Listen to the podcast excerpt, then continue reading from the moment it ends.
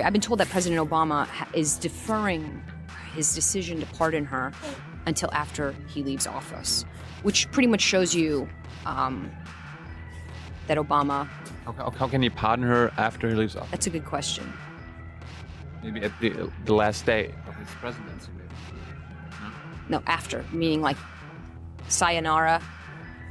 Uh, you know, see you later. I'm going to go back to Hawaii, and you know, I'll consider it when I'm on vacation. Is she a role model? I think she is. I think she's a role model. I think she's also very accessible in her humanity. I mean, that's what's so powerful about her. And when people come to know the Manning I saw in the courtroom, they will find somebody who is not fragile, who is not, um, uh, you know, um, uh, mentally uh, wavering. This is an individual who is methodical, scientific, earnest, and so neutral that she's not even a propagandist for herself. Manning really believes in the facts and the truth and reason. If one is to say that how other people treat one is the ultimate determiner of all one's behavior, then a person is not free. And there is no hope because the lowest common denominator and the worst consequence will always decide uh, essentially uh, what one will do. And in certain cases, um, one has to do the right thing. And that's what Manning did. She did the right thing. So, eine neue Folge. Jung naiv. Ähm, dich kenne ich irgendwoher. Wer bist du? Ich bin, Ameri ich bin Amerikanerin. ich, ähm, ich heiße Alexa O'Brien. Aber du bist was? Ich bin Amerikanerin. Ich bin, ich bin Journalist. Aber du sprichst Deutsch. Ein bisschen. Ich habe an der Universität gelernt. Äh, und letztes Jahr haben wir noch Englisch miteinander geredet. Ja, aber mein, meine Englisch ist natürlich äh, besser als mein Deutsch ist. Und es ist eine lange Zeit, als ich Deutsch geredet habe. Also es, mein Deutsch ist schlecht. Du, kann, du kannst ein bisschen Deutsch. Ja, einfach Conversation. Aber wenn es ist ein bisschen kompliziert, ich muss Englisch reden. Aber Gedichte und so kannst du auch. Wie bitte? Kannst du Gedichte, ich gehört. Ja, ich kann. Ja. Eine Gedichte von Hermann Hesse. Willst du? Ja, gerne. Okay. Seltsamen Nebel zu wandern. Leben ist einsam sein. Kein Mensch kennt den anderen. Jeder ist allein. Voll von Freunden war mir die Welt, als nach mein Leben Licht war. Nun da der Nebel fällt, ist keiner mehr sichtbar. Das wahrlich keiner ist weiser, der nickt, das nie, das nicht das Dunkel kennt. Das unentrinnbar leiser von allen trennt. Seltsamen Nebel zu wandern, Leben ist einsam sein. Kein Mensch kennt den anderen. Jeder ist allein. Amazing. If I could clap, I would clap. Uh, first off, I, I was um, going to apologize for last year's episode, where I consequently ignored your um, your nose. I was very sick. I got sick at that morning. I had like a 101 fever, and I would like my nose was running, and it was kind of funny. I kind of it was funny, but I felt bad for the audience because my nose was running.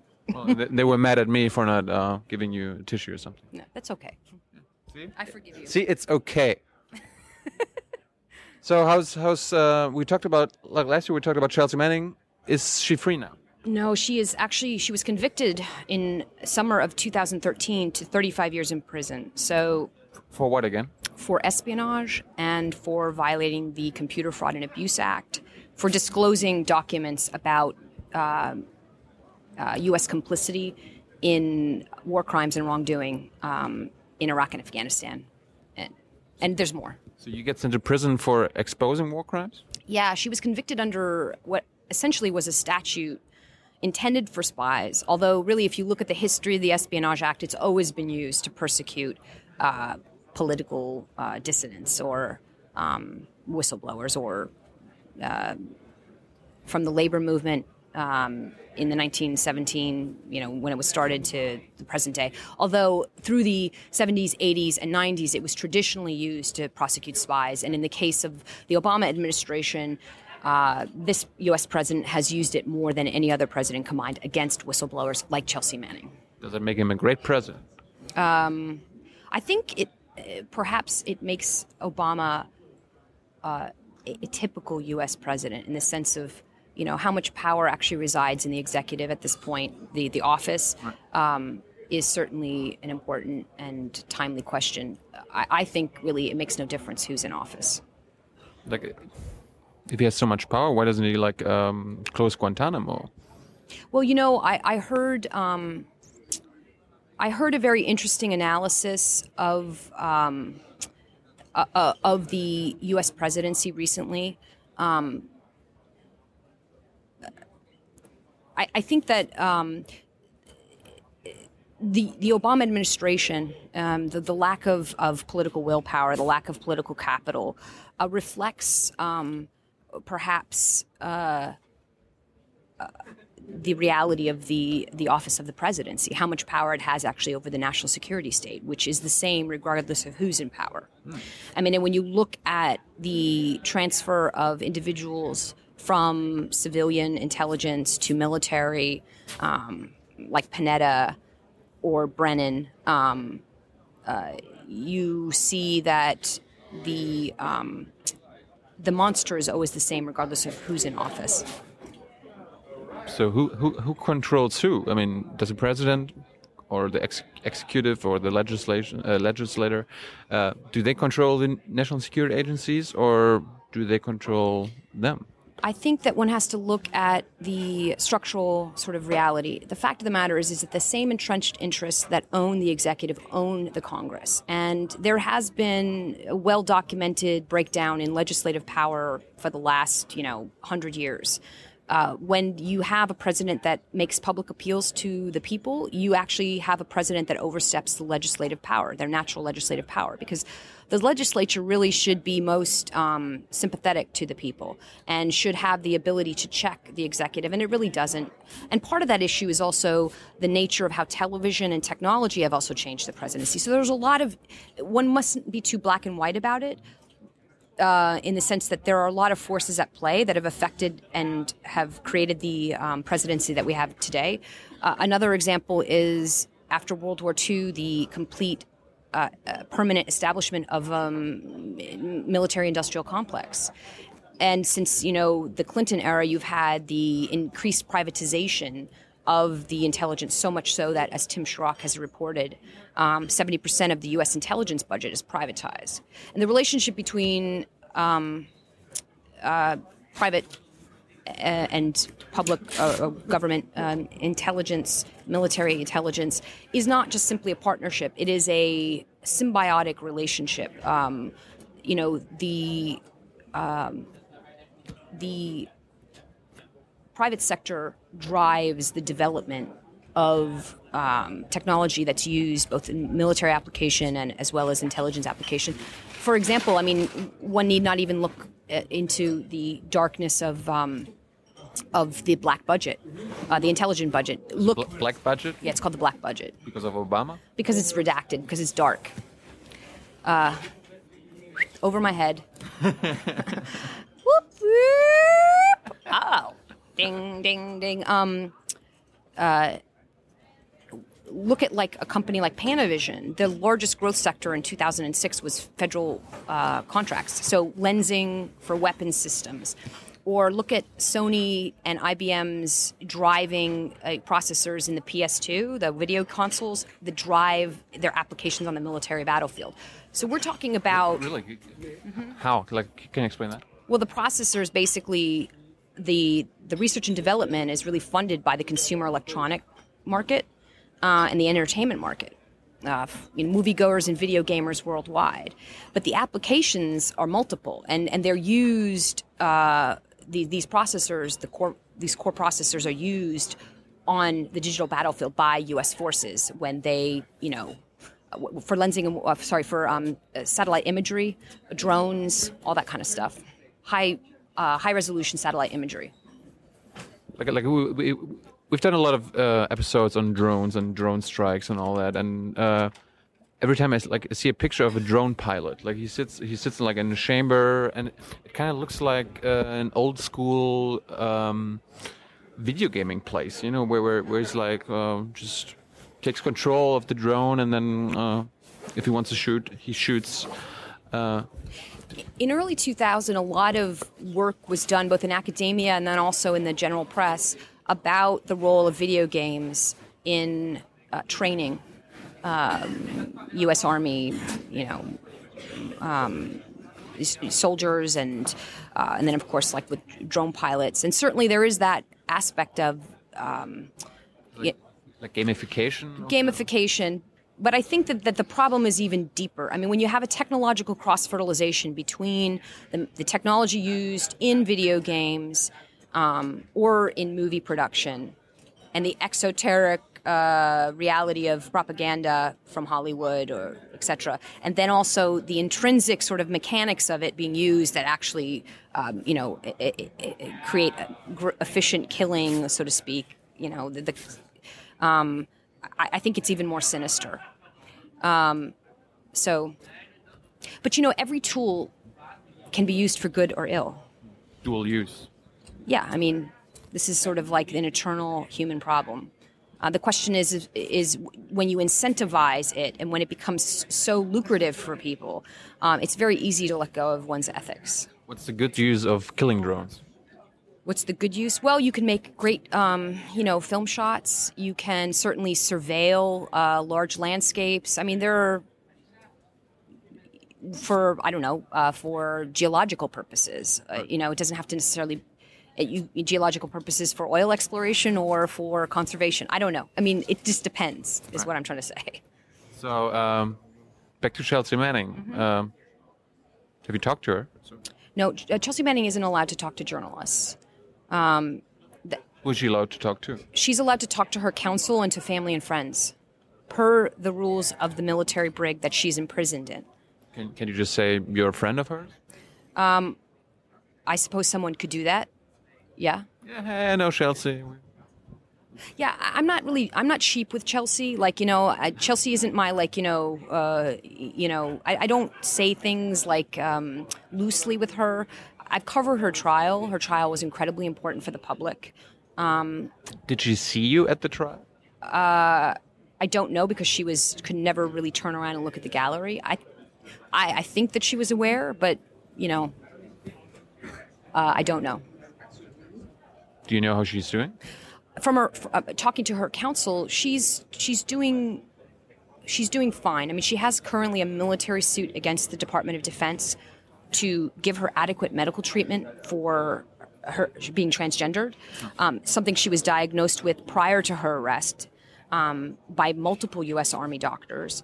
It's certainly something that has been she's been unable to deal with because of the already charged nature of her uh, political persecution, uh, her court martial. Um, so she's suing the Department of Defense to provide her with adequ- adequate treatment. I mean, just like you would provide a diabetic with adequate treatment. Um, but of course, the military, the U.S. military, doesn't really want to deal with it because um, if they deal with her, then it becomes a policy issue, and uh, the DoD has to deal with its own transphobia in this regard. There's trans- transphobia? Yeah, definitely. Um, take, for example, I mean, even this is my own opinion uh, from my knowledge of the uh, court martial and her current case. If you look at her treatment at Quantico and you look at the email exchanges between brig officials, prison officials, about Manning's removal of her underwear, they referred to her underwear as panties. I mean, there certainly was homophobia and transphobia. Um, she had been diagnosed with trans uh, um, uh, being as being a trans person prior to her arrest. The U.S. military that was detaining her was quite well aware of of this particular um, matter in her case, and she has not been able to deal with it since her conviction, despite the um, Department of Defense recognizing that there's a standard of adequate care for a person, which includes not only counseling um, but also real life experience.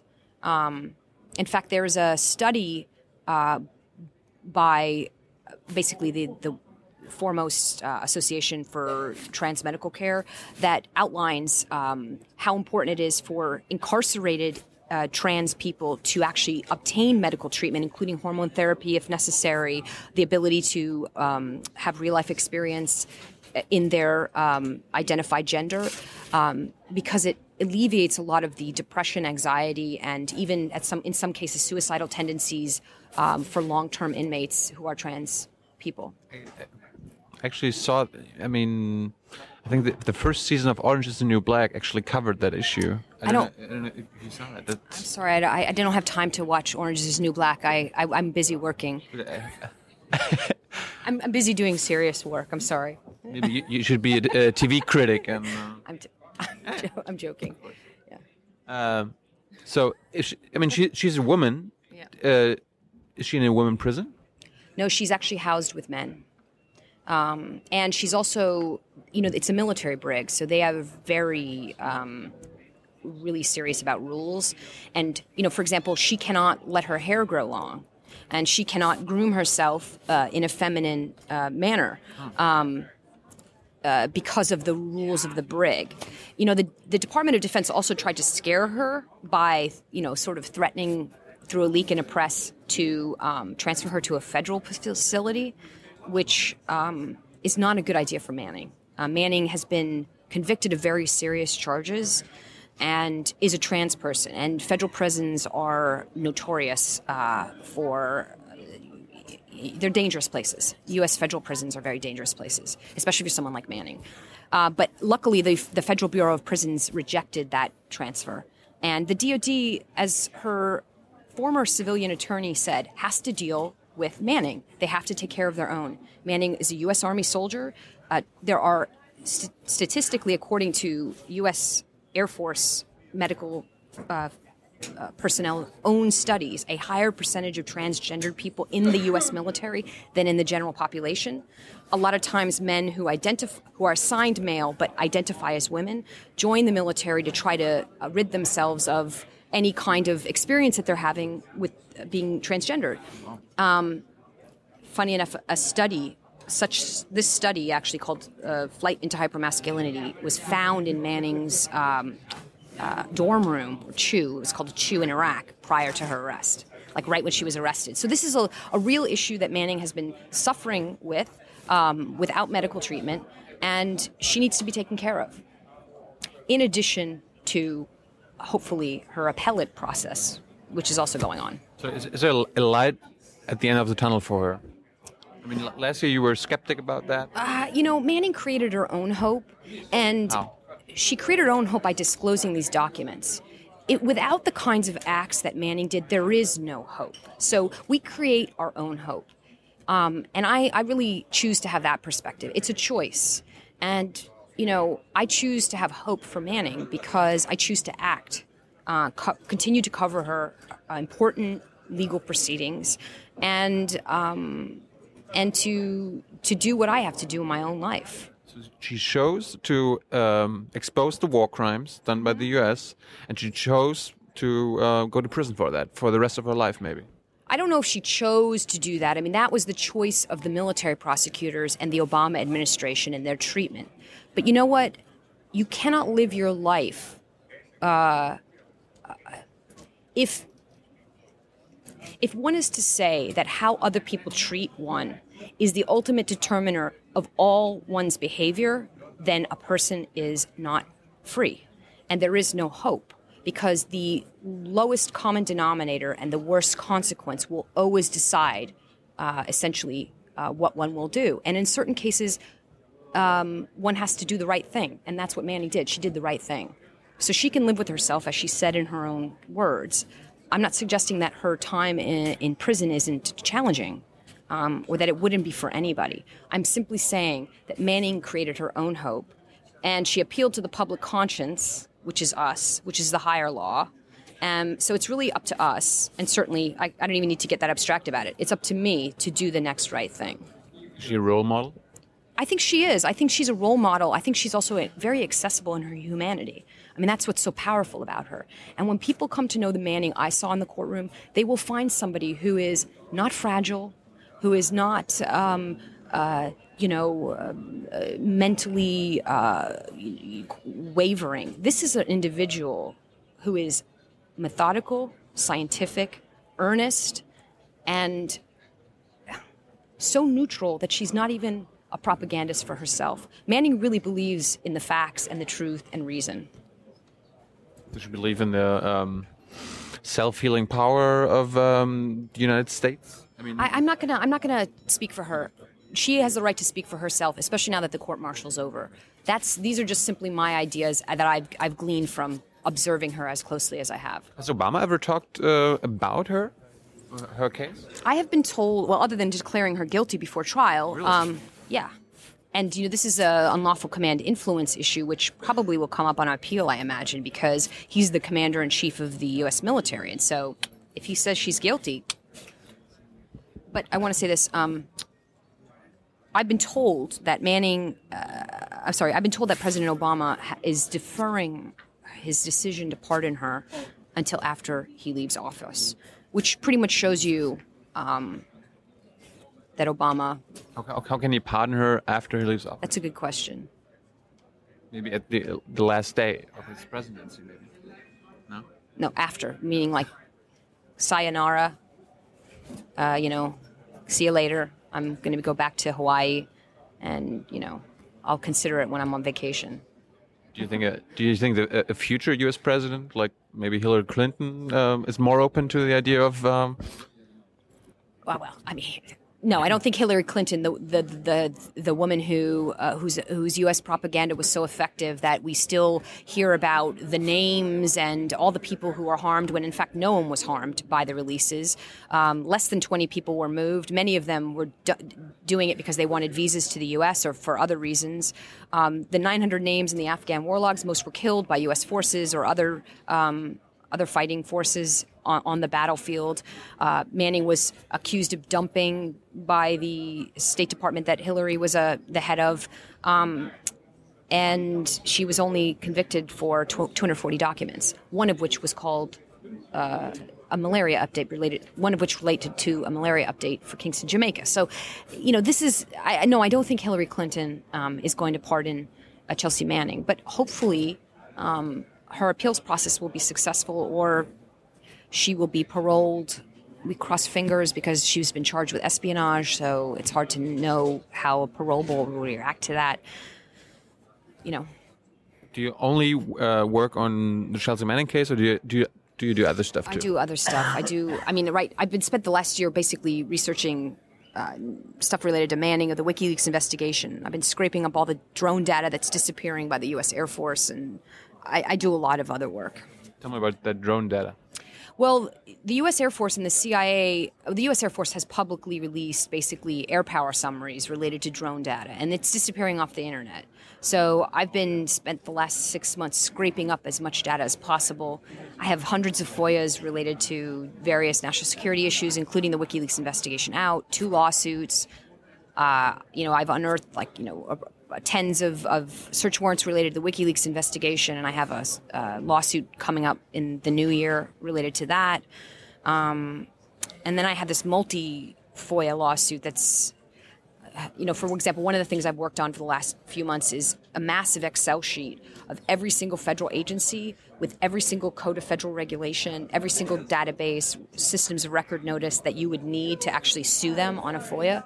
Um, so you're talking hundreds of U.S. agencies, but it's I think a, pro- a project that will yield fruit because I like to work at scale, where once the project's done and it's used for my own personal purposes, it goes out into the public and other people can use it. So what what what does that drone data um, could tell us? Well, it can tell you basically. I don't know if I'm, I'm speaking about a lot of things at one time. So what it will tell you a lot about is uh, you can tell a lot of things from data. You can tell, um, you can go back and find out how many people were actually killed. So you can get accurate statistics on casualties, especially mass civilian casualties if they occur, when they occur.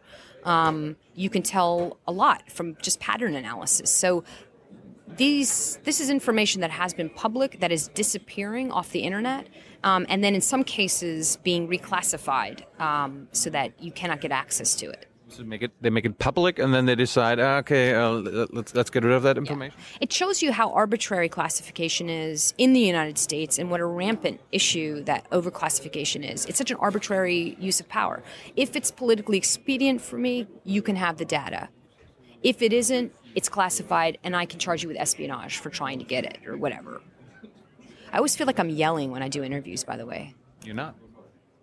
okay anyway Is, is she yelling? No. so uh, that's something that I've been working on. What else have I been working on? There's like so many different things. Um, Who pays you? I'm funded by two foundations.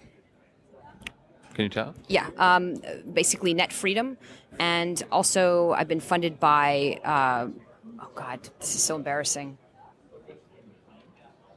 A media foundation in the United in New York City. I'll, uh, IMI, I think is what it's called. And then, uh, do you pitch them your work? Uh, Do you say like, ah, I'm gonna work on the drone data thing and uh, Chelsea Manning stuff? Yeah, me. and and I also do other things. Like I'm editing a book right now for somebody. Um, so uh, you know, I I also publish my own work, and I get paid for that. Um, when I publish in mm, general press, uh, I think from the Manning trial, people were very good-hearted towards me in the sense that they they knew that the work that I was doing was important, and so they wanted to support it. And one last thing, I, last last year I remember uh, we talked about uh, First Look, uh, Pierre Omidyar's new uh, media. You're going to lead with this in a tweet because you're. I told you, I totally gonna. You're going to ask me this question, and I'm going to say something, and then you're going to be like. I promise I won't. But like, uh, I just remember, just remembered uh, you kind of being critical of the whole uh, thing. Yeah. Um, do you think you were right? I was absolutely right, but I think also other people were right. I mean, listen, um, freedom, freedom of the press is very easy for billionaires. That's all I have to say. Why? because money, power, the elite, you know, their, their own interests are, are served, and they have a lot of connections. Um, you know, it, and so I mean, this is sort of the excuse my language, but the mind fuck of uh, American media, and also I think of of, of Am- the American politics generally. It is when you are wealthy. And you are connected. When you're wealthy, you are connected. And when you're connected, it is very easy to get a book deal. It is very easy to get your story in the paper. It is very easy for you to mount a proper defense with uh, skilled attorneys when the government charges you with espionage or tries to threaten you in some way. It is very easy. When you are an average working person, um, and take Barrett Brown as a perfect example. Uh, Chelsea Manning is another perfect example. And you do not have that power behind you, you will be dragged through the press. By the time they're done with you, they'll think you're irrelevant. You don't deserve the protection of the world's larger human rights organizations. You'll be made to be basically a bozo. Um, and an idiot um, and someone who somehow deserves the treatment that they're getting. Um, this is why the blockade against WikiLeaks was so important because the ability to raise funds for many small donations allows someone like Barrett Brown or allows someone like Chelsea Manning to actually mount a proper defense against the U.S. government. So this is very important to me. You know, um, I'm more interested in in my own my myself in ordinary people collectively being able to access and engage politically in the public houses of the internet so that they feel that the documents are their own, so that they feel that they are empowered to make their own decisions for themselves, whether they be small decisions or large decisions. I do not care about, you know, basically yanking some celebrity's fucking chain. Who gives a shit? Been there, done that. Last 20 years of media in America. It's time to move on. Bored. So did uh, did, did Laura Poitras and Greenwald did, did they did they sell out? Or, or, or did they find a way to uh, manage the conflict of um money and power? They made whatever decisions they needed to make for themselves. You wouldn't you wouldn't go that way. You wouldn't take that path. No, I wouldn't. And I remember Matt Taibbi. He uh, there was there was a conflict. You know what? Why are we talking about these people? I mean, like, you know, like I, I, I get it. Like, mean, they, they're, they- you know, especially with they're- I, I get it. Like, they're there- relevant there- journalists. There, there are, there are a lot of, there are a lot of sort of. This is a long conversation. It's not like a, a black and white issue. There are certainly dangers. There are certainly risks. People make their own own choices. Um, to me, I cannot wait until we stop talking about the intercept and we start talking about the things that are actually going on in the world. We start talking about the political prisoners in the United States that don't have a billionaire to fly in on a jet and talk about the First Amendment. We, we, I, I, I want to talk about um, the fact that U.S. foreign policy is completely racist. The whole idea that only white American journalists deserve protection, but Abdullah Shahi, you know, or uh, the journalists around the world that are under severe and constant threat um, are somehow, you know, oh, poor, poor brown and black journalists, um, or if they're even considered a journalist by the U.S. government. I mean, I really want to get much more global, much more uh, out of the sphere of the U.S. entertainment superpower. And one last thing, like last year, there was no Krautreporter. Now we work for Krautreporter. It's an online magazine, Yeah. and other than First Look, we uh, got our money through crowdfunding. Like we, we collected a million euros through um, through normal people. Yeah. Is that is that a maybe um, a viable approach to? It's a viable approach as long as you're not you're not publishing suppressed or classified information or censored information because th- then you'll be charged with espionage or it, don't try to like interview anybody slightly remotely associated with anybody that's an enemy of the United States or maybe even a member of a terrorist organization because then you're substantially supporting them. So I mean it's a fine line. It depends I think on what you're publishing. really like we, We'll, we'll take. I mean, uh, this is not a theoretical issue. Uh, this is the sort of the WikiLeaks PayPal blockade issue, um, where you know you publish suppressed information, and then you get. uh, You, you, you know the U.S. government mounts uh, the largest criminal investigation ever, or you get prosecuted as a source, and you cannot uh, because in the case of WikiLeaks, they they pulled the plug on that. PayPal pulled the plug on that because of the insinuation, not the fact, but the insinuation that WikiLeaks was doing something criminal. Um, so if you publish something like WikiLeaks, you might find that those funding sources are gone. Does that make sense? I think so. Okay. Alexa, thanks so much. You're welcome. Dankeschön. Danke. Uh, um, good luck with your talk tomorrow. Thanks. What are you going to talk about? We're, we're going to link it. Yeah. Um, Manning's lawyers, Chase Strangio from the ACLU against the DOD, Nancy Hollander, and Ahmed Ghappour, Barrett's lawyer, is now on Manning's team too. Um, we're going to talk about the appellate case. We're going to talk about the DOD transgendered uh, medical treatment case, and it's going to be a great thing as long as the technical issues are good. Watch it. And um, you're on you're on Twitter, right? What's your handle? Uh, Carwin B. And uh, ours is at Young and Naive and at Tilo Jung. So follow us. Are you on Facebook? No, No. No time or out I of got- principle. I got I got off of it because all, all my childhood friends. uh, It's just like too much. So. So no Facebook. But bye bye.